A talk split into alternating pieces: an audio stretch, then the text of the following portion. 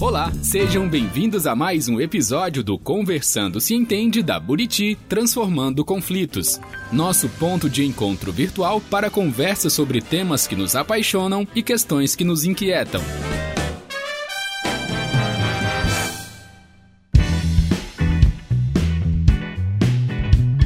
Sou a Karina Varenga e esse é o Conversando Se Entende, o podcast da Buriti sobre conflitos em organizações, empresas familiares, mediação, diálogos positivos, comunicação não violenta e comportamento humano em geral. Hoje, o nosso convidado é o Alexandre Teixeira. Ele é paulistano, formado em jornalismo pela Faculdade Casper Libero, já trabalhou em algumas das principais redações do país, sempre na área econômica e de negócios. Ele foi repórter do Jornal da Tarde do Valor Econômico, além de editor das revistas Isto é Dinheiro e Época Negócios. Ele é palestrante com experiência internacional, especializado em motivação e desenvolvimento organizacional. É também autor dos livros Felicidade S.A., De Dentro para Fora, finalista do Prêmio Jabuti 2016 e Rotinas Criativas. Bem-vindo ao Conversando Se Entende, Alexandre. Obrigado, Cíntia. Obrigado, Karina. É um prazer para mim participar do programa. Prazer é nosso.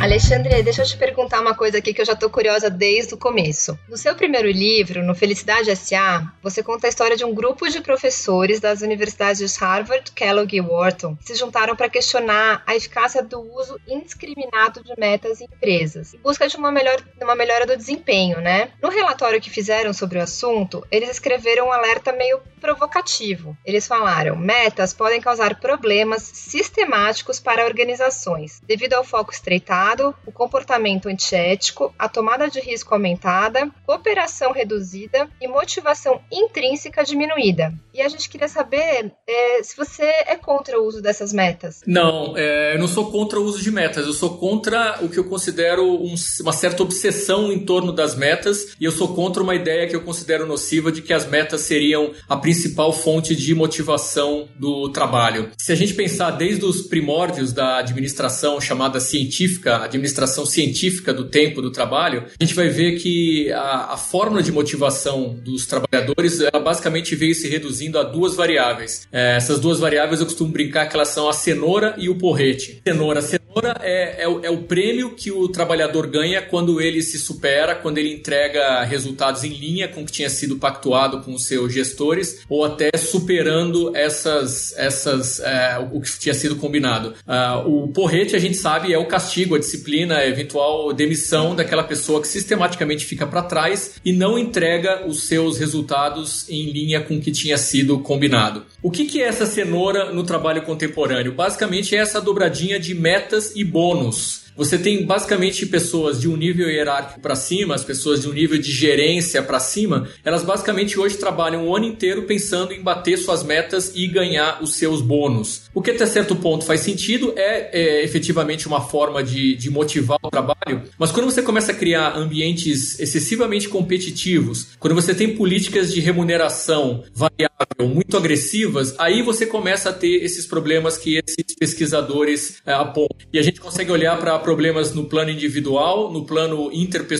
e no plano organizacional. No plano individual, essa obsessão pelas metas, ela está ligada, por exemplo, a essa epidemia de burnout que a gente tem visto na sociedade. Burnout, para quem não está familiarizado com o termo, seria um estresse tão profundo que ele começa a ter é, impactos é, na saúde das pessoas, começa muitas vezes a incapacitar gente boa de continuar fazendo o seu trabalho. No plano interpessoal, essa obsessão com as metas, esse ambiente muitas vezes excessivamente competitivo, ele acaba criando conflitos. É, conflitos que é justamente o tema de expertise de vocês da Buriti. E se a gente pensar num plano organizacional, esse ambiente excessivamente competitivo, um dos efeitos colaterais deles é o que a gente pode chamar de curto prazismo, que é a gestão da empresa, a liderança da empresa, por estar absolutamente focada nas metas e muitas vezes por estar absolutamente focada nos seus bônus, não consegue tomar decisões que vão além de um trimestre, que vão além de um ano, e muitas vezes a empresa começa a, a colocar o seu futuro em risco por conta de decisões que têm a ver exclusivamente com bater meta e com ganhar bônus. Portanto, eu não sou eu não sou contra as metas, mas eu entendo que as metas têm sim uma série de efeitos colaterais que precisam ser levados em conta quando a gente quer criar um ambiente de trabalho que seja mais saudável e que tenha menos propensão ao conflito. Nossa, super interessante, Alexandre. Quer dizer que assim, na tua visão, existe uma forma de conciliar essas metas com o trabalho em equipe, com uma forma mais colaborativa de produção? Ah, existe. Tem, tem, tem várias maneiras de se, de, é, de trabalhar com metas que são maneiras, digamos, mais, mais saudáveis e mais produtivas. É, deixando claro, né? Eu, eu não acho que as empresas deveriam prescindir de ter metas, porque quando você não tem meta, você também tem dificuldade de estabelecer a ideia do mérito na empresa, né?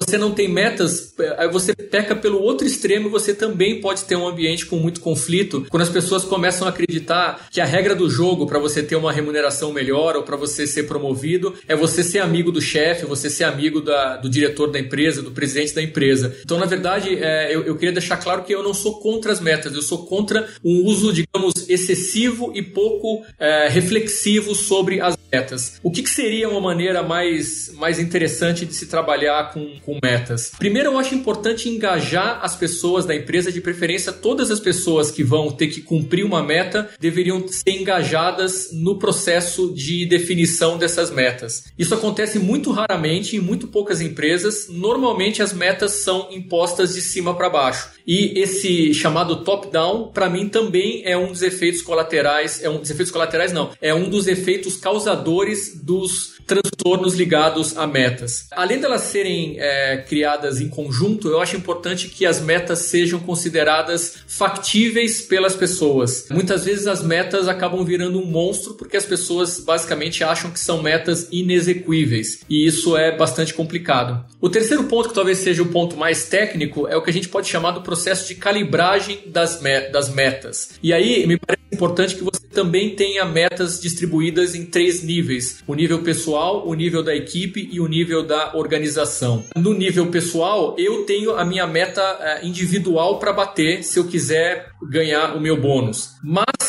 eu posso bater a minha meta independentemente do resultado do time em que eu estou inserido, da equipe em que eu estou inserido. Então é importante que você tenha uma meta para aquela unidade de negócio ou para aquela área dentro da empresa. E depois é importante você ter a meta da organização como um todo. E se isso provocar um ambiente em que você precisa colaborar para ganhar o seu bônus, você começa a eliminar os efeitos colaterais. Eu começo a tirar o espaço para aquela cotovelada no colega, que é o que você o que você tem quando você tem a meta excessivamente focada no indivíduo. Quando eu tenho uma meta da, do time, eu sei que eu preciso ajudar as pessoas do time a chegarem no, no, no patamar desejado para elas, porque do contrário eu não vou ganhar a minha meta. No fundo, eu acho que a ideia-chave é que as pessoas precisam ser estimuladas a colaborar, a competição, idealmente, deveria acontecer da porta para fora da empresa. Mas você tem ambientes em que a competição acontece muito fortemente dentro da empresa. E aí, de novo, a gente tem um ambiente que é propício ao conflito. E aí vai, vai, vai ser aquele ambiente em que vocês vão ser chamadas, muitas vezes depois situação já está é, fora de controle, para tentar resolver o problema. Nossa, é bem interessante. Você está falando bastante de conflito, né, Alexandre? Na tua experiência, ao longo de todos esses anos nas redações, né, com jornalismo, enfim, tudo que você já passou, que tipo de conflitos você já presenciou em relação a isso, assim, a essa disputa das metas, né? Como é que, que conflitos que surgem daí?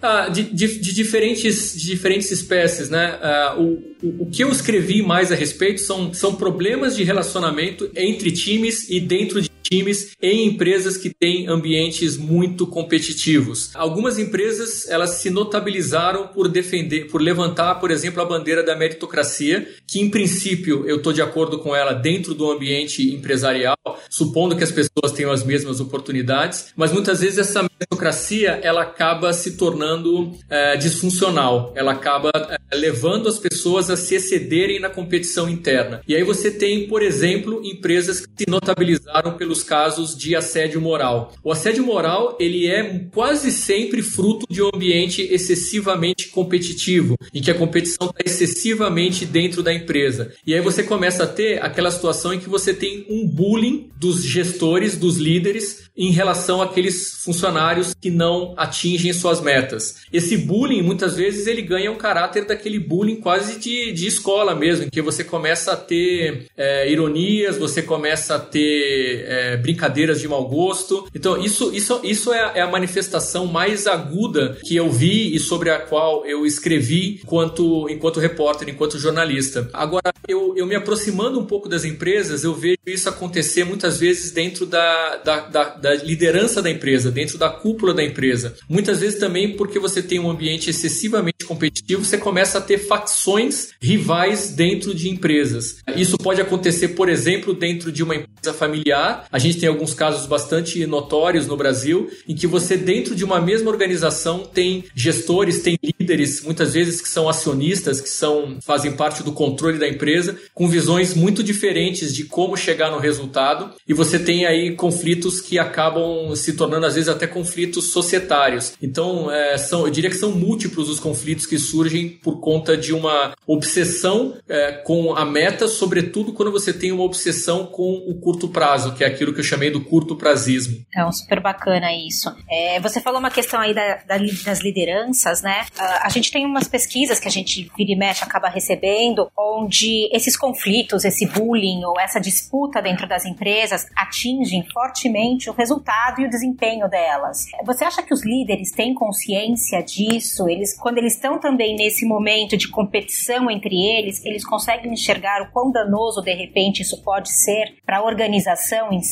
Eu não tenho muita base para responder a sua pergunta porque eu não lidei de perto com muito com situações desse tipo. Eu me lembro de um caso bastante rumoroso de, de uma disputa que no caso era uma disputa societária em que é, eu estava mais próximo, não estava próximo, mas eu, eu, eu acompanhei mais como jornalista um dos lados da disputa, até porque o outro lado estava fora do Brasil. E eu, é, a, a, percepção que eu tenho é que o, o, o, líder em questão, que nesse caso era o acionista controlador da companhia, ele tinha consciência de que a disputa é, muito acirrada ela estava fazendo mal para a companhia, é, no limite ela estava destruindo o valor da companhia. Mas aí acontece uma coisa que vocês conhecem muito melhor do que eu, podem explicar muito melhor do que eu, que é um viés psicológico que a gente tem de acreditar sim está havendo esse problema, sim está destruindo o valor, mas a culpa não é minha. A culpa é do meu adversário que está sendo super duro e intransigente na negociação, então é, eu não posso fazer nada, eu estou somente defendendo a minha posição. É, mas eu acho que isso é um tema que vocês, vocês têm mais condições de elaborar do que eu. Isso é mais uma percepção que eu tenho de que a gente tende a empurrar a culpa sempre para o outro. É verdade, Alexandre. Eu estava pensando aqui, né, que quando você fala também no próprio livro da felicidade sobre essa divisão que existem, principalmente na sociedade americana, né, entre winners e losers, a gente sabe que na cultura brasileira é, isso não existe tão fortemente, né? A gente tem uma tendência aí a, a colocar a camaradagem também nas conversas e tudo mais, né? Apesar de existir questão das metas, existir muita disputa, a gente também tem um traço um pouco mais amigável. E aí, dentro dessa questão que a gente fala que isso traz felicidade de uma certa forma, como é que você enxerga essa amizade como um valor empresarial? Né? O que está faltando hoje, ou se já existe? Amizade enquanto valor é, empresarial, quem me disse isso quando eu estava escrevendo o Felicidade S.A. foi o Luiz Abra, que é o fundador da Natura, né, que é um, que é um, é um sujeito muito reflexivo sobre o mundo dos negócios. Ele tem reflexões muito profundas e interessantes sobre o mundo dos negócios. E o, o Seabra, eu estou fazendo questão de citar aqui a, a expressão dele, não é minha, ele, ele nota que o brasileiro, por uma série de traços culturais, é, ele é, nós somos, nós somos muito relacionais. As relações profissionais e as relações pessoais, elas se misturam na nossa cultura corporativa de uma maneira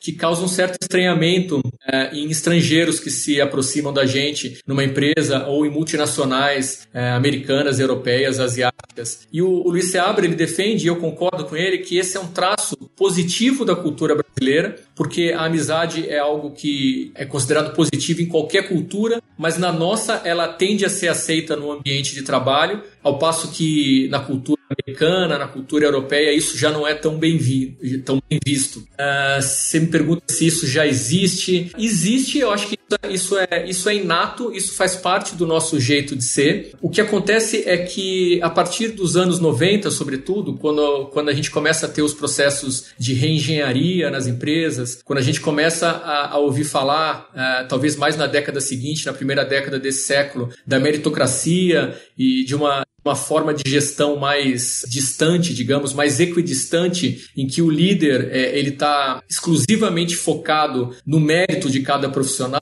você começa a ter uma certa redução do espaço para essa camaradagem, para essa amizade no ambiente de trabalho. E aí talvez vocês me perguntem se isso é bom ou se é ruim, e eu diria que é bom e é ruim ao mesmo tempo, porque boa parte dos melhores amigos que a gente faz na vida, que a gente carrega na vida, são amigos da nossa, da nossa vida profissional. E de novo, isso é uma característica do brasileiro, isso não é uma coisa que a gente vê tanto em outras culturas. A gente tem muita cultura do, do happy hour, a gente tem a cultura de fazer churrasco e convidar os amigos para ir em casa, os colegas de trabalho para ir em casa. Então, é, eu acho que é, é legal que a gente tenha esse traço e que ele esteja dentro do ambiente de trabalho. O grande desafio é você conseguir conciliar a meritocracia, você conciliar a gestão baseada no mérito, a gestão de pessoas baseada no mérito, e aí eu me refiro quem você vai promover, a quem você vai dar aumento salarial, a quem você vai dar uma oportunidade de ser expatriado, quem eventualmente você vai ter que demitir porque não está desempenhando, ao mesmo tempo em que você tem essas relações de amizade. Muitos gestores acabam entendendo que eles não podem ser amigos das pessoas que eles gerem, dos seus subordinados, para que isso não interfira na sua capacidade de, de, de, tomar decisões imparciais. E aí você tem aquilo que vocês certamente já ouviram muito dos líderes falando da solidão do poder, porque a pessoa acaba se encastelando, se fechando e ela não, não, não desfruta mais desse ambiente. Então, no fundo, eu acho que quase como tudo na vida é uma questão de encontrar um ponto de equilíbrio entre a camaradagem e a meritocracia. Eu estava aqui pensando, né, como a gente tira o melhor dessas duas situações, né? Que realmente elas são um pouco antagônicas, mas se complementam parlamentares, né? Então, como é que a gente, aí como até gestor de conflitos, no nosso caso, né, no caso da Buriti, como a gente tira o melhor disso através do diálogo e através da conversa mesmo, né? Como a gente traz isso à mesa para as pessoas conseguirem chegar em, em melhores entendimentos, em acordos e num ambiente de trabalho mais saudável. Só complementando, eu acho que existe aí aquela questão assim, né? Como é que eu vou abordar o meu amigo, né? Ou aquela pessoa com quem eu tenho uma relação bacana fora do ambiente de trabalho, que de repente ele não conseguiu atingir a meta desejada ou ele não entregou um trabalho como esperado, né? Eu acho que às vezes a gente tem aquela sensação de que, nossa, eu preciso tomar cuidado com o que eu vou falar, a gente se sente pisando em ovos. Qual que é a melhor situação para ir, né? A melhor forma de conduzir isso? Eu, eu não tenho essa resposta, na verdade. É, o que eu aprendi é que uma ferramenta muito importante para você ter essas conversas difíceis, e é preciso ter essas conversas difíceis, é a comunicação não violenta, que eu sei que é uma área de especialidade de vocês e talvez vocês possam é, tratar um pouco disso. É, o que eu acho é que, o que eu acho não, o que eu aprendi, o que eu acredito é que a amizade não pode impedir as conversas difíceis. A camaradagem, a amizade isso que a gente está tratando como um traço da cultura brasileira, que talvez seja um traço da cultura corporativa brasileira, a amizade tem que ser uma facilitadora das conversas difíceis. Em que sentido? No sentido de que eu sei que a crítica que eu estou ouvindo do meu colega de trabalho, que também é meu amigo, é uma crítica construtiva e não uma crítica que por trás tem uma agenda secreta. Por eu ter confiança, por eu ter uma boa relação com esse meu colega, eu sei que não há uma tentativa de puxar o meu tapete, por exemplo. Então, eu entendo que se a gente, se a gente vai admitir que a amizade é um valor corporativo, um possível valor corporativo, a amizade tem de estar a serviço das conversas difíceis. Em tese, nós somos capazes de ter conversas com as pessoas de quem a gente é próximo que nós não teríamos com outras pessoas. Então a gente tem que exercitar essa possibilidade. E eu digo isso porque muitas vezes você não quer magoar um amigo. E aí você, como líder, talvez tenha dificuldade de dizer para essa pessoa que ela não está desempenhando a contento, que ela não está não tá entregando o que era esperado dela. Agora, a maneira de dizer isso para as pessoas é, uma, é, um assunto do qual eu gosto muito e que eu, é, eu gosto sempre de aprender ouvindo vocês sobre como é essa comunicação para que você seja efetivo sem, sem criar um problema, sem machucar a pessoa sem contaminar o ambiente. É, porque aí acho que você esbarra numa questão que ela é bem relevante, né, Alexandre? É, como é que eu vou. Porque a gente já absorveu muito, até né, dos americanos, essa questão do feedback, né? Então, isso a gente já sabe fazer bem nas empresas, já tem uma, uma cultura de feedback que a gente herdou aí dos nossos colegas, mas muitas vezes ela vem como uma crítica, né? Ela vem como uma. e não como incentivo. E além dela vir como uma crítica, é, ela vem unilateral. Né? E no nosso trabalho, a gente tenta estabelecer um diálogo, estabelecer uma via de mão dupla. Né? E para isso, a comunicação violenta ela, ela se faz muito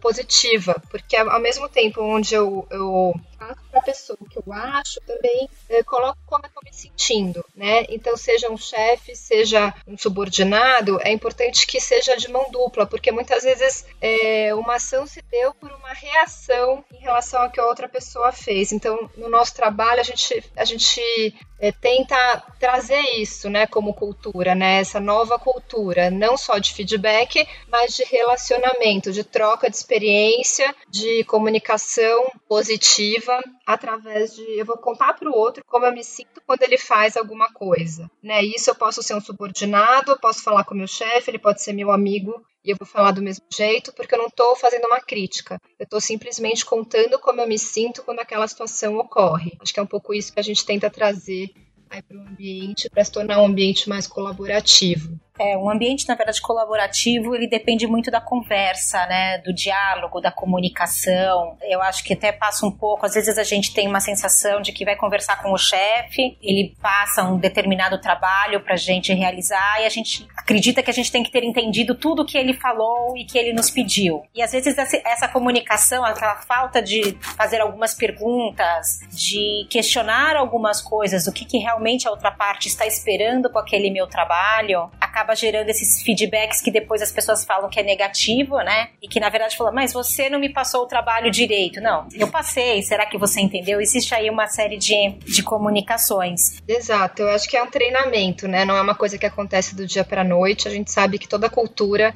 né, ela é criada ao longo de, um, de muito tempo, né, de um processo de aprendizagem, mas que você treinando, você praticando no teu dia a dia, isso vai se tornando realmente, vai se sedimentando ali na empresa, né, e só tende a criar, gerar bons frutos bem, se bem calibrado, né? Como você mesmo disse, Alexandre, acho que tem que estar a calibragem das metas, mas ela tem que estar num contexto mais amplo, tem que ter conversa, uma conversa estruturada, né? Não é uma conversa qualquer no cafezinho, é uma conversa estruturada, mas onde haja liberdade para a gente se colocar de forma respeitosa, né? De forma muito clara, mas eh, com essa liberdade, porque eu acho que isso que vai trazer uma cultura de, desse equilíbrio da camaradagem com, com a produtividade. Esse é o nosso olhar aí em relação ao que você comentou.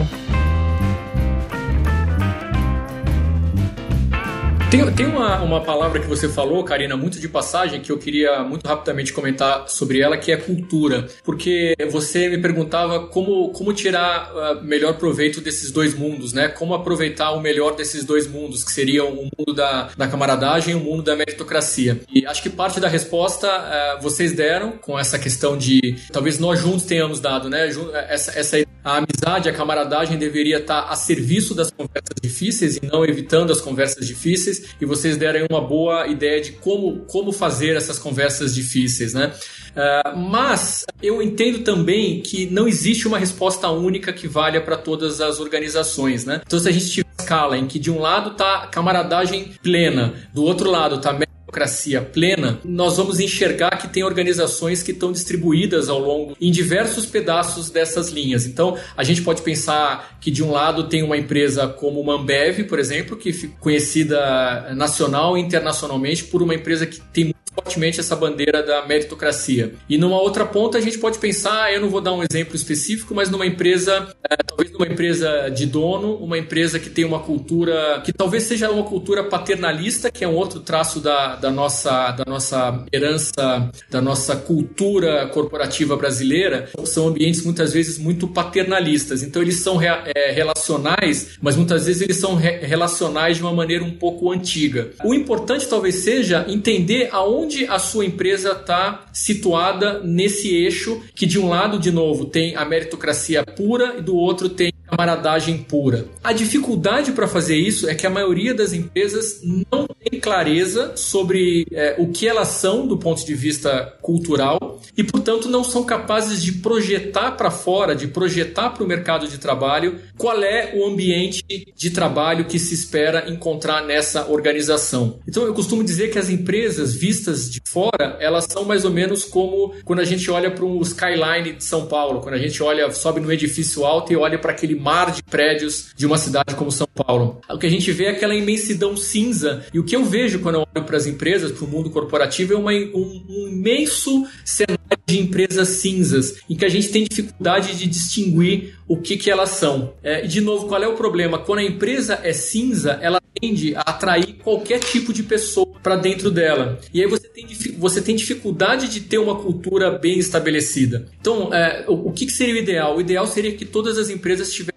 fortes e facilmente identificáveis. Para ficar no exemplo que eu estava dando, então a Ambev talvez seja uma empresa vermelha. Quando eu falo de Ambev, vocês sabem o que eu estou dizendo. Meritocracia, é, uma busca muito grande pelo resultado, uma série de, de, de componentes de cultura que são claras para o mercado. Se eu falar de uma Natura, a Natura talvez seja uma empresa verde, uma empresa muito reflexiva na sua maneira de pensar os negócios, é, de pensar o seu impacto nos vários stakeholders, nas várias comunidades e na sociedade. É, a gente pode pensar, sei lá, num Google que seria uma empresa amarela, uma empresa que vem do Vale do Silício, que traz uma de trabalho bastante diferente, muito mais informal do que a gente estava acostumado aqui no Brasil. Quando você olha para cada uma dessas empresas, você sabe exatamente o tipo de gente que vai dar certo dentro dessa empresa e o tipo de gente que não vai dar certo dentro dessa empresa. E aí você consegue bons casamentos corporativos entre pessoas físicas e pessoas jurídicas. Quando você consegue um bom casamento entre pessoas físicas e pessoas jurídicas, você consegue calibrar bem, você consegue dosar bem em que lugar desse, desse eixo entre meritocracia pura de um lado e camaradagem pura do outro a sua organização tá. Então, dentro de uma Ambev que está muito, no muito no, na ponta do espectro da meritocracia, é natural que a meritocracia se imponha e que haja talvez muito pouco espaço para camaradagem. Em outras empresas vai ser diferente, mas a empresa cinza tem dificuldade de atrair pessoas de uma cor compatível com ela e de escolher em que ponto desse espectro ela vai se situar. É legal esse conceito da, da empresa cinza, né? Na verdade, a gente é, não consegue se definir muito bem, né? Você não sabe onde você vai trabalhar.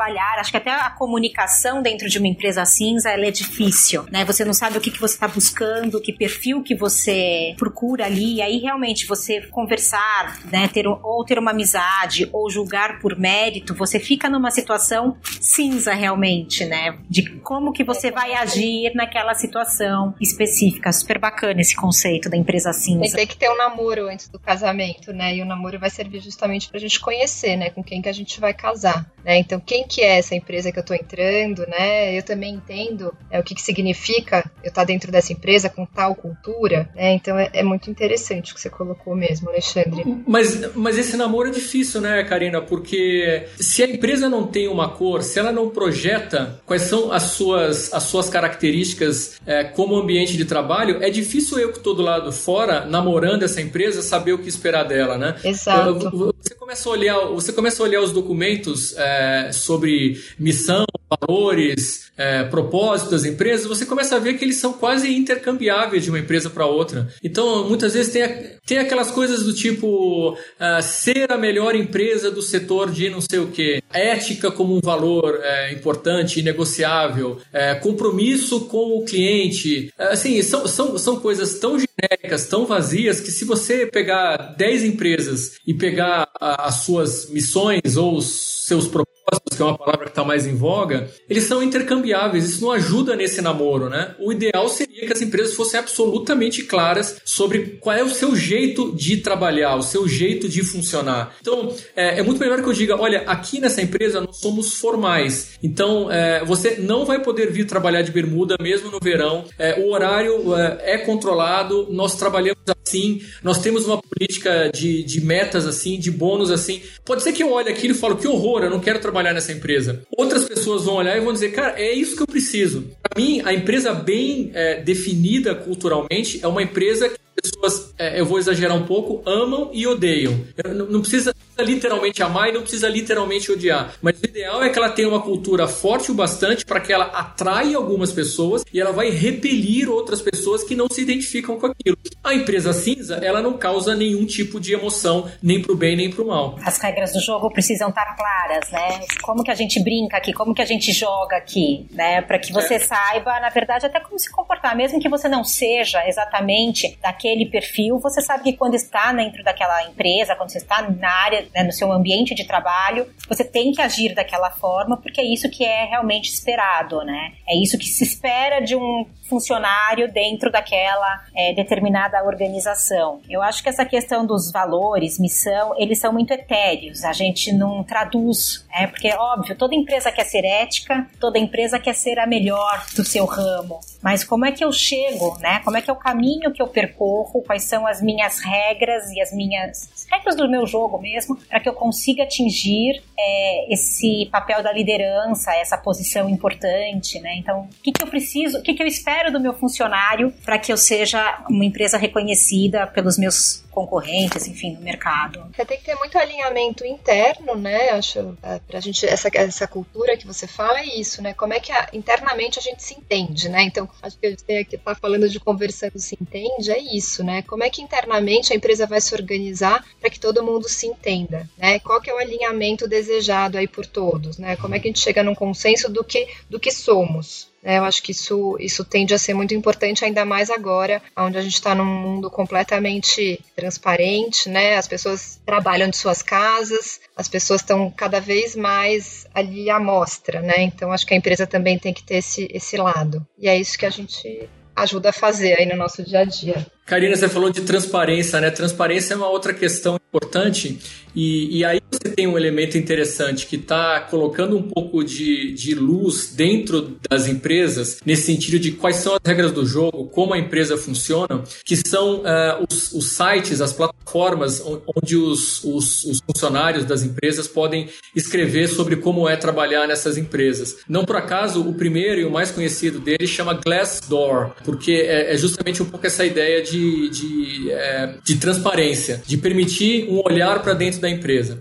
É verdade que isso é um jeito impreciso de, de, de, de ter um. É, é, isso gera um retrato impreciso da empresa, porque com alguma frequência quem se dispõe a escrever sobre a empresa é porque está bravo, está com raiva e escreve comentários negativos sobre a empresa. Então você sempre, você sempre não, você quase sempre tem é, um desequilíbrio e as empresas, as empresas em geral tendem a parecer pior do que elas são. Por, por esse instinto de a gente, para ter a, a, disposição de entrar num site e, e escrever, você. É, você tem que estar tá bravo com a empresa. Mas ali você começa a ver como as coisas funcionam de verdade. Tem muita gente que escreve coisas elogiosas, porque transparência é importante, porque idealmente quando eu quando eu me candidato a uma posição numa empresa, eu deveria ter clareza do que esperar quando sei quando eu for admitido. E de novo, na prática isso costuma não acontecer. É, acho que assim, né? O que você está falando é bem interessante, porque quando você está lendo uma, um review, né? Uma, um comentário de alguém que já trabalhou numa empresa, você está vendo um lado da história, né? O que a gente faz quando aí não tem uma resposta do outro lado, né? Não tem o um ponto de vista oposto, né? Então a gente fala que na mediação a gente está lidando com vários pontos de vista. E mais uma vez, num, numa plataforma como essa, que é interessante, a gente está olhando um lado da história, né? Um, um ponto de vista. Mas já é um começo, né? Já é uma. Sabendo que é uma perspectiva, né? Que é um recorte da realidade,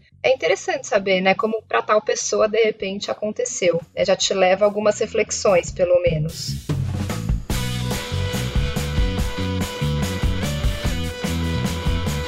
E aí eu queria, Alexandre, te pedir um grande favor aqui, porque a gente sabe que você é um super estudioso aí do tema das organizações, né, dos ambientes internos, da felicidade, né, corporativa. Eu queria te pedir uma dica aqui, pedir uma dica para todo mundo que tá ouvindo, de leitura, de livro, né, além dos seus. Ah, isso que eu ia falar. Eu tenho umas dicas aqui. os seus, que já são maravilhosos. Ah, eu acho que eu posso falar de alguns autores que eu acho que talvez tenham a ver com isso que com isso tudo tudo que a gente estava conversando aqui. Uma pessoa que escreve bem sobre, sobre é, questões de trabalho, sobre motivação, é, um dos autores que eu mais gosto sobre motivação é um cara chamado Daniel Pink, ou Dan Pink. Ele tem vários livros interessantes, é, quase todos, acredito, estão disponíveis aqui no Brasil. Não sei o que está em catálogo, o que, que não o que, que não está, mas o, o Daniel Pink é um cara bem interessante para quem está interessado nesse, é, nesse universo. Um, um, autor que eu tenho lido bastante, mas ele não tem, não tem ligação com o que a gente está falando. É só porque você me perguntou, eu perguntei se podia ser uma coisa mais aberta, é só porque é um autor que nos últimos meses eu tenho lido bastante. Ele é americano também, ele chama-se Benjamin Hardy. É Benjamin como se fosse Benjamin mesmo, e o Hardy é H-A-R-D-Y. O Benjamin Hardy ele é, ele é um cara que escreve muito sobre, sobre um tema do qual eu gosto muito, que é o tema da organização de rotinas. É, é, ele vai muito na linha do Rotinas Criativas, que é meu livro é, de 2017. É, o Benjamin Hardy acabou de lançar um livro novo. É, eu confesso que eu, eu, eu baixei o livro é, no Kindle, eu comprei livro, mas eu não, não li ainda. O livro chama-se Personality Isn't Permanent. A personalidade não é permanente. Eu li umas resenhas muito boas sobre esse livro. eu tenho lido muitos textos do Benjamin Hardy no, no Medium. Medium, para quem não conhece, é uma plataforma é, online é, de textos, em geral, textos mais longos do que a gente em geral encontra na internet. Então, para quem se interessar eventualmente pelo Benjamin Hardy, talvez até antes de comprar um livro, eu recomendaria dar uma boa olhada nos textos no Medium. Você consegue ler vários desses textos gratuitamente. Então, assim, de, de bate-pronto, eu sugeriria dois, dois autores legais. Adorei, já está aqui na minha lista. Também, já peguei, já tomei nota. Alexandre, a gente queria, acho que, né, a gente tá, já, nosso papo já tá acabando aqui, infelizmente, o nosso tempo tá acabando, mas o papo tá tão bom e eu queria te agradecer aí por todos os sites, por todas as, né, as reflexões que a gente tá fazendo, acho que é tão importante esse, esse, a gente falar sobre esse tema, né, e colocar questões que às vezes dificultam aí as relações corporativas, mas que podem ser cuidadas, né, que podem ser tratadas de uma forma muito positiva, então a tua presença aqui ajudou bastante a gente nessas reflexões, né, Cintia? Não, super, super. Ainda mais agora, né, que a gente tem aí um, um, um novo normal, né? As relações também acontecendo à distância. Eu acho que é uma conversa super importante, uma reflexão super valiosa. E muito obrigada. Eu que agradeço, foi um prazer para mim participar, conversa super boa e boa sorte com o podcast. É, eu já, já, já, me, já me candidato ao ouvinte do podcast. Obrigada. Mas você voltará também, Alexandre.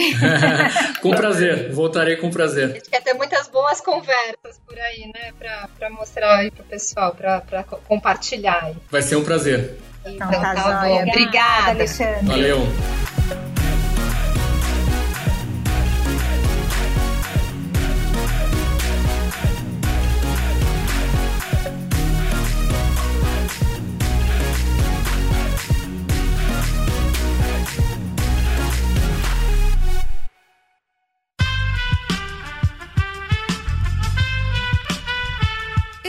Podcast foi editado por Aerolitos Edição Inteligente.